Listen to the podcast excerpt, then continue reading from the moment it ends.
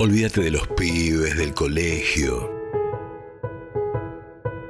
del laburo y de todo el resto. Librox, por dos horas, alejate de los mambos.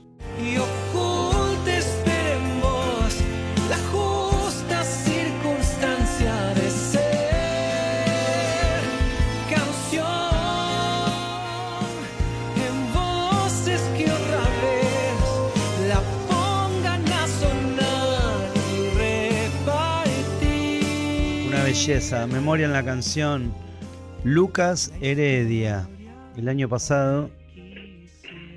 Es hermosísimo cómo canta, cómo compone, cómo toca la viola. El año pasado, hablando de su recientemente premiado en la Feria del Libro Inundación, Eugenia Almeida, la escritora, me dijo, estoy escuchando en casa a Lucas Heredia, Rodrigo. ¿No lo escuchaste? Le digo, no, la verdad que no. Ah, te va a encantar, es hermoso, hace unas canciones preciosas. Bueno, lo que es la vida, eso fue hace unos pocos meses. Este, bueno, empecé a escuchar a Lucas Heredia, a prestarle atención y la vida tiene esas rimas interesantes, que es que mañana tocamos juntos en la casa de Córdoba. Pero bueno, lo importante eh, no es eso, que toquemos juntos es algo muy lindo para mí. Eh, bueno, como bueno, lo escuché como oyente, fan, como músico colega. Mañana vamos a compartir escenario, pero lo realmente importante es seguir descubriendo tanto cantautor, tanto cantautor interesantísimo, súper talentoso. Bueno, esto es lo bueno de, las redes, es lo bueno de esta era, digamos, donde si bien siguen habiendo asimetrías y desigualdades por todos lados, sí los artistas no tienen que pasar por esa, esa injusticia de los grandes medios. Los artistas pueden ir esculpiendo su obra en silencio, tranquilamente, laburando y van a estar seguramente del otro lado, si hacen las cosas muy bien, va a haber un montón de gente dispuesta a escucharlos, a difundirlos, a seguirlos. Lucas Heredia hace unas canciones maravillosas. Esta canción, Memoria de la canción, viene de los nacimientos 2021, donde él pasa de ser hacer una música más folk, más indie, más folclórica, si se quiere, se vuelve un poco más pop. Pero todas estas cosas se las voy a preguntar directamente a él, que creo que está del otro lado. Lucas Heredia, ¿estás ahí? Soy Rodrigo, estamos en Librox. Hola Rodrigo, ¿cómo estás? Estoy acá y qué bueno ahí que, que esta cercanía suceda también aquí en esta conversación. Bueno, te estaba escuchando atento y, y, y si Eugenia también hizo puente, porque bueno, hace tiempo que estamos cerca, solo que no lo sabíamos. Así que bueno, un gusto poder conversar con vos ahora. Bueno, igualmente, eh, la verdad es que es hermosísimo. Eh, bueno, lo que está pasando eh, en tantas ciudades del país, y, y, en especial pienso siempre en Mendoza y pienso en Córdoba, que son como usinas culturales que están repercutiendo muchísimo con escritores, con escritoras con, un montón de músicos que, bueno, antes probablemente existían, pero no sé si tenían la trascendencia, no llegaban. Ahora, el año pasado hablamos con los Hipnótica, bueno, con Eugenia Almeida, eh, bueno, están los libros de Camila Sosa, están los Ceruca también. Hay tanta gente haciendo cosas hermosísimas en Córdoba, y, así que te pregunto, ¿cómo lo ves? Bueno, Federico Falco también pasó por aquí, la gente de Chay Editora, este, que saca unos libros preciosos, la gente de Editorial Nudista, Digo, hay una movida cultural. ¿Es una movida cultural o son fenómenos aislados que se van dando en la ciudad, en una ciudad que, que, es también un gran pulmón cultural? Yo creo que no, que no son fenómenos aislados, que ningún ninguna persona que tenga eh, algo para decir y que de alguna manera en su obra exista una alguna claridad, eh, siempre es mucha gente que está que está cantando o está diciendo en esa voz. Uh -huh. Entonces, yo tengo la sensación de que eso hoy se nota cada vez más y me parece que quizás en todo caso lo que lo convierte en un fenómeno colectivo es que uh -huh. mucha gente se hizo cargo de esa sonoridad, de su lugar, en parte también por, por varias razones. Creo que hay algo de las redes que, que sí, que tiene que ver con que uno pueda seguir latiendo con el pulso de su lugar y desde ahí construir ya sin lo imprescindible de moverse tanto, hay que moverse, la presencia sigue siendo eh, algo que no, que no, que no tiene reemplazo, ¿no? Pero, claro.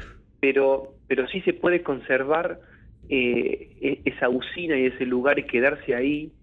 Ha habido también, en, en- bueno, no en este último tiempo porque vemos cómo está la economía de vuelta ahí pegando sus chicotazos, pero también hubo desarrollo de las economías regionales que permitió eh, poder con- profesionalizarse sin necesidad, viste, de, Sí, sí, sí. de- nada, de, de- de tener que ir a los grandes estudios y, Claro. y, bueno, de alguna manera hay una coincidencia histórica, eh, pero sobre todo las cosas también hay una sensación de que si, si no aprovechemos este momento para decir lo que somos desde nuestro lugar, probablemente nos estemos perdiendo la posibilidad de respirar en un tiempo que no se va a repetir. Así que yo creo que es una escena cultural y, y con el tiempo se sigue cada vez más consolidando. Bueno, qué, qué- discurso clarísimo eh, tenés, eh, Lucas, hermosísimo escucharte hablar. Estamos hablando con Lucas Heredia.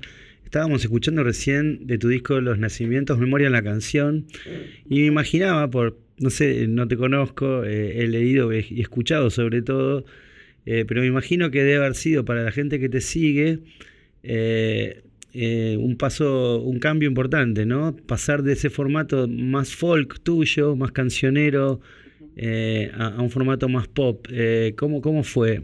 ¿Lo sentís así? ¿Fue un cambio muy abrupto para vos? ¿O sentís que sos el mismo Lucas Heredia con, con un sonido, y se quiere, más cercano al, pop o, o- bueno, o, o al rock también por momentos? Mira, mi historia es muy diversa desde lo musical de lo estético. Yo arranqué en el 2000, en el 2001, mira, haciendo un, tenía un trío de jazz. Yo no- originalmente no hacía canciones, Ajá. cantaba siquiera, y eh, hacía, era guitarrista de una banda de jazz. Ajá. Y después pasé por un formato súper rockero. El rock siempre estuvo muy en, en- ahí en, en mi sonoridad. Claro. Eh, y de golpe mm, pasó la canción como, bueno, y la poesía eh, marcando eh, la, la forma de, de ordenar la sonoridad a favor de eso. Sobre todo, tuve un proceso muy loco que fue que un poeta amigo mío me dijo una vez. Gustavo Bustillo, me dijo, el primer exilio es la palabra, me. Me acuerdo de una charla medio pasados de copa y me dejó una puerta hacia la poesía y las palabras que me marcó para siempre. A partir de ahí dije, lo que venga a abrazar esto que suena eh, va a ser el mejor, la mejor nave de, es- de, de esa expresión. Entonces, me pasó que, qué sé yo, en un primer momento, mi primer disco, Adentro de un Jardín, es un disco que tiene un poco de todo sí. es más fusión incluso, es más mm, algo más eh, progresivo y después ul- al anteúltimo disco Sin Fin fue completamente acústico, lo, lo Ujú. grabé todo yo en casa y este disco vuelve también, quizás porque por lo que dice, por los nacimientos, por la potencia que necesitaba nombrar esas verdades eh, y bueno, de alguna forma también por eso me parece que es orgánico con lo que se dice Ok. así, para, para tratar de acompañar eso, siempre he estado en todas las músicas. Cuando la palabra quiere sonar con la potencia necesaria, hay La que rodeas. cambiar. Ok. Claro, hay que ir hacia ese lugar. Súper interesante. vamos y volvemos siempre. Muy bien, muy bien. Eh, lo que pasa es que me imagino que con semejante, como tocas la guitarra y cómo cantás con ese registrazo, eh, también eh, la potencia de... no, bueno, mañana te, te vamos a ir en la- a oír en la Casa de Córdoba eh, con una guitarra y una voz y, y es como que, que bueno, hay, hay, hay un, un nivel ahí increíble y hay también una posibilidad de expresión muy, muy grande, ¿no? Me, me imagino que te sentís muy cómodo con el formato. Me encanta ese formato solo, me parece que es muy pot- es muy potente y más cuando cuando hay tanto, así como así como una banda es irreemplazable, porque Sí. la banda es una situación completamente distinta. El formato solo de guitarra y voz me parece una cosa infinita. ¿no? Eh, sí. como una, es una posibilidad de, de atrapar en un estado a donde no hay manera de escaparse y la gente co-crea lo que está pasando, está creando con su respiración. Ah, yo siempre digo que cuando toco así, escucho las respiraciones de las personas y desde ese pulso voy a veces hasta eh, estableciendo el, el repertorio. Tengo un repertorio muy amplio que termino de, de sublimarlo en función de esa escucha que me permite ese formato así. Mira qué Así bueno. que bueno, es intenso. Lo que pasa mañana va a ser intenso, intenso y qué lindo que nos podamos encontrar ahí Por y supuesto. compartir de, de- de esa intimidad, ¿no? Porque es la mejor forma de encontrarse. La vamos a pasar hermoso mañana en la Casa de Córdoba a las 20 horas, Callao 332 en Capital. Nosotros somos acá del conurbano bonaerense, pero bueno, es acá nomás. Eh, va a ser un show hermosísimo, el que va a dar Lucas Heredia. Yo voy a tocar antes, pero eso, bueno, ya lo hablamos. Sabes que quiero aprovechar un par de cosas. Eh, mientras te salía a caminar y escucharte, decía Sí. que hay una cosa acá de trova rosarina que me sonabas, sobre todo en el disco Sin Fin. Y, y bueno, qué lindo que es que uno piensa o recibe eso y a, los, a las dos tracks, a- no sé, pasaron dos o tres canciones, estaba Jorge Van der Mole. eh, Totalmente. bueno, eso me, me- me sorprendió. eh, bueno, es una colaboración bellísima. Y sí, esa canción es la, única canción del litoral que hice. Eh, y mm, nada, me parece. Bueno, yo grabé en su disco ah, eh, eh, en la misma época en la que estaba sucediendo esa, Claro. ese, eh, eh, eh, ese- y qué sé yo, viste, tenerlo a fan de ahí, para mí, eh, no sé, para cualquier persona que haga canciones y que lo registre, es como, bueno, es como una posibilidad también de dialogar con y agradecer y devolver tanto diamante, tanta magia, tanto eh, tantas cosas que ha venido, tanta puerta que ha abierto, ¿no? Sí, y sí. bueno, Pander para mí desde la trova, eh, claro, bueno, y él en toda su obra es una bisagra fundamental. Así que tuve la suerte de compartir con él, somos muy amigos y siempre siempre vuelvo ahí a ese lugar para saber por, a, por dónde tiene que seguir la canción, porque si hay alguien que sabe eh, y que es muy generoso en el momento de compartir, es, es el Fander. Así que, bueno, ese en esa canción quedó eso, esa, esa, es, esa estuche sonoro, esa, esa joyita nuestra, como, bueno, como, como, como, como recuerdo y como y consagración de, de- de ese, ese cariño mutuo que nos tenemos. Qué hermoso. Hermoso escucharte, Lucas Heredia. Voy a aprovechar que te tengo acá, como siempre, con todas las personas que converso, que hacen música. eh, me gusta preguntarle algunas cuestiones acerca de cómo compusieron algunas canciones. ¿Tenés ahí un minutito? Pero más vale, acá estoy, acá estoy. Vamos a escuchar Sí, esta, be- vale. esta belleza Sí. que se llama Descalzo. Me, me sorprendió eh, profundamente. que te esa canción. Me, me volvió loco y me encantó el texto también. Vamos a escucharla un ratito y después te hago unas preguntas.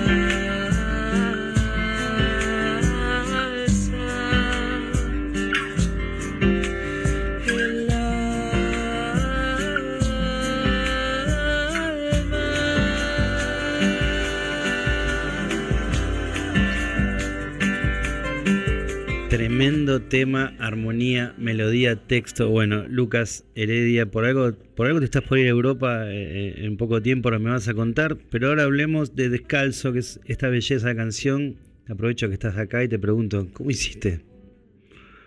Buah, es una historia muy... eh, yo en ese mismo disco en particular, coincide con un viaje que yo hago a la casa de mi hermana. Mi hermana vivió siete años en Bucios.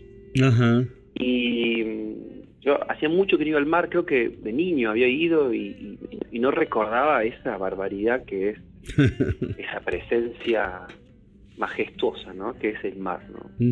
Recuerdo que mm, en ese en ese mismo en esa misma visita de ahí, conversando con, con gente, con lugareños, nos decían que hay una parte de, de Bucios que es eh, la que la última que se desconecta de África, es decir, cuando se separa, cuando se, cuando se separa el territorio, Ajá. queda África por un lado y América por un lado, la última parte que se despega, por la manera en la que va girando África, eh, está en Bucios.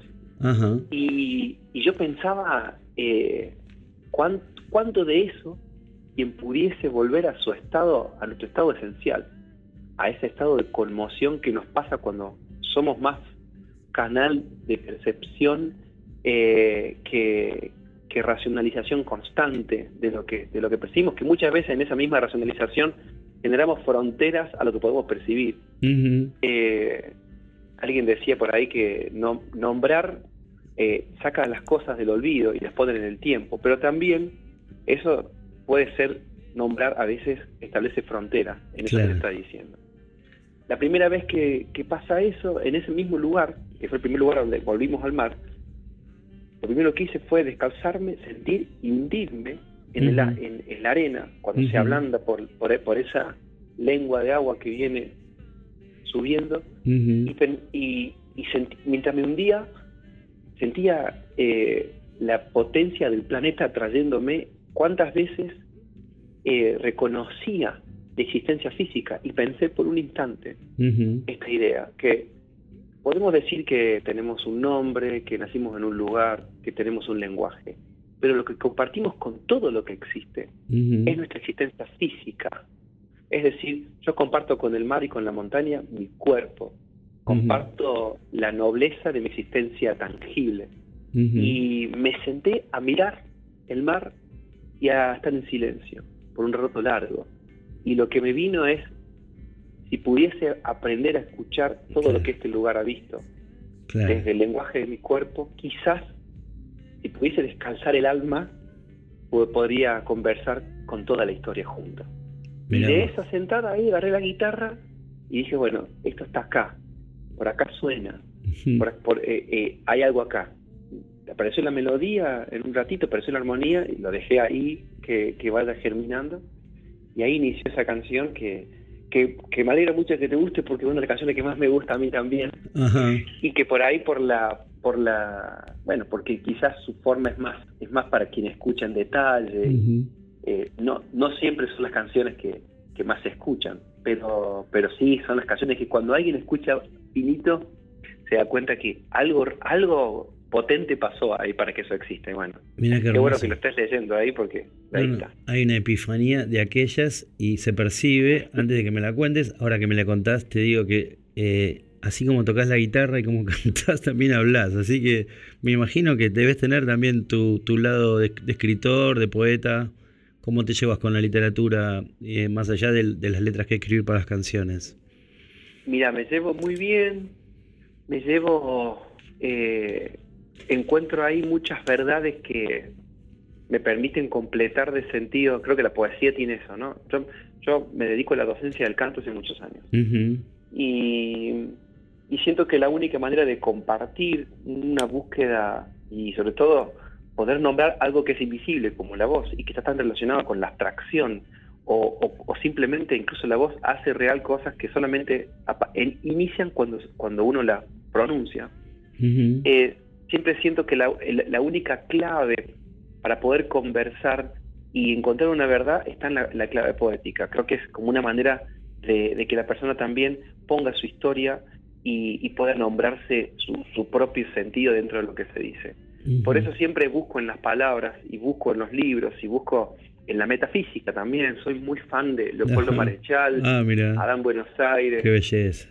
tengo tengo toda una una con esa parte de literatura bueno también eh, Daniel Moyano tres golpes de Daniel timbal. Moyano, claro, te golpe de Ese, timba- bueno. exacto. Maravilla. eh, que tiene esa cosa, ¿no? Media metafísica y media de, de, de llevar la realidad. Y creo que lo, quienes hacemos canciones de alguna manera eh, hacemos culto de la metafísica porque convertimos en la realidad, la ponemos en una nave mágica, como es una canción, a pesar de que también puede ser un placebo, ¿no? Como cualquier cosa, eh, pero eh, nosotros quienes agarramos y, y- y nos miramos en la canción para crear la realidad que por ahí nos falta o que no está eh, o que está invisibilizada a veces desde lo literal, bueno, busco siempre en la literatura aquellas aquellas parza- personas y palabras que, que van nombrando eso eso invisible porque creo que si no si bebemos de un río eh, quienes hacemos arte es ese digamos no. Así que me llevo muy bien y además también me ayuda a, a educar mi mente racional para, des- para destrabarla y llevarla hacia un lugar más eh, elástico. Porque así como, como charlamos de esto, también tengo una historia de ingeniería, estudié ingeniería muchos años. Bueno, pero también, ¿eh? Se nota esa parte, ¿eh? Con, respeto. Y claro, tenés, tenés las dos, porque tenés, hay una cosa de ingeniería clarísima en, en lo que vas armando y en lo que vas pensando. Sí, sí, sí. Lucas, Pero bueno, ahí está. hermosísimo, hermosísimo descubrir tu música. Gracias Eugenia Almeida por, por este encuentro que. Y bueno, y hermosísimo mañana poder eh, cerrar, digamos, esto que arrancó Eugenia, o empezar a abrirlo. Mañana cantando en la Casa de Córdoba te vamos a ir a oír. Eh, Callao 332, plena capital, pleno centro, un lugar hermosísimo para escuchar música. Viene Lucas Heredia con su guitarra a cantarnos, eh, con sus canciones. Va a ser un momento mágico que vamos a compartir a partir de las 20 horas allá. Para mí, hermosísimo conversar con vos. Eh, bueno, y contame para cerrar, ¿qué es eso que estás pergeneando ahí en Europa? Si se puede saber. Bueno, pasó algo muy loco, que apareció una persona que me dijo, che, ¿este año vas a Europa? Yo, yo fui hace un tiempo ya a hacer una gira, fue muy hermoso y, y bueno, después, en, ese momento fue muy artesanal y esta es la primera vez que me llama un productor de allá diciéndome, che, ¿vas a venir para acá? Le digo, está difícil, Argentina en este momento para poder emprender esa empresa está Sí. complicado. Y me dice, pero yo, yo te pregunto si querés venir, pero más vale. Así que me, me llamaron y me armaron una gira y voy a recorrer, bueno, voy a Madrid, Barcelona, a París, Londres. Ay, la gana que tengo ahí de arrimarme a la casa de Paul, tomarme un trencito, Me persignarme un poquito ahí. Qué lindo. muero. Así que bueno, viene eso y también la potencia de la canción nuestra Sí. allá en España es muy grosso. Lo que hacemos acá nosotros a veces no, no registramos, incluso en sí. La canción argentina, Sí, sí, la sí. palabra, la poesía la música es muy respetada y, y hay mucha gente escuchando y, y- y cuando llegas allá te das cuenta que, guau, qué hermoso país que tenemos. Qué hermosísima eh, cultura. desde allá. Y hermosísima Totalmente. nuestra cultura. Lucas Heredia de Córdoba, mañana en la Casa de Córdoba. Hermosísimo conversar con vos, escucharte, escuchar tus canciones. Eh, vienen pasando por aquí grandes talentos de la canción, pero ¿sabes lo que también me llama eh, hermosísimamente la atención? Vos decís Lucas Heredia y todos saben, eh, te hablo de Rafa Dorish, te, habla, te hablo también de Javier Montalto, que estuvo la vez pasada, un mendocino extraordinario. Todos saben quién sos, cómo tocas la guitarra, cómo cantás. Ale Nobel, mi gran amigo, uno de los grandes escritores, poetas y escritores de canciones acá de, de mi ciudad, de Castelar, me decía, escuchá, escuchalo tocando, eh, bueno, nada, escuchalo tocando, quedándote, oyéndote, por ejemplo, la rompe, me pasó varias, varias versiones tuyas, así que nos vamos a despedir con esa versión del Flaco Spinetta. Eh, y te mando un abrazo gigante y mañana te lo doy, te lo doy en vivo en la casa de Córdoba, Lucas. Nos encontramos ahí y, bueno, va a ser una celebración hermosa. La entrada es gratuita también para... Entrada Está gratis. buenísimo para... Así que va a estar mortal para que seamos un montón y nos... Y hagamos nuestro ritual de encontrarnos. Qué alegría esta charla y seguro que mañana va a ser una celebración. Seguro que sí, pasó Lucas Heredia por Librox, una de las grandes voces, uno de los grandes compositores del momento, viene desde mañana de la ciudad de Córdoba a Buenos Aires a cantar, estuvo aquí en Librox. Olvídate de los pibes, del colegio, del laburo y de todo el resto. Librox, dos horas, Alejate de los mambos.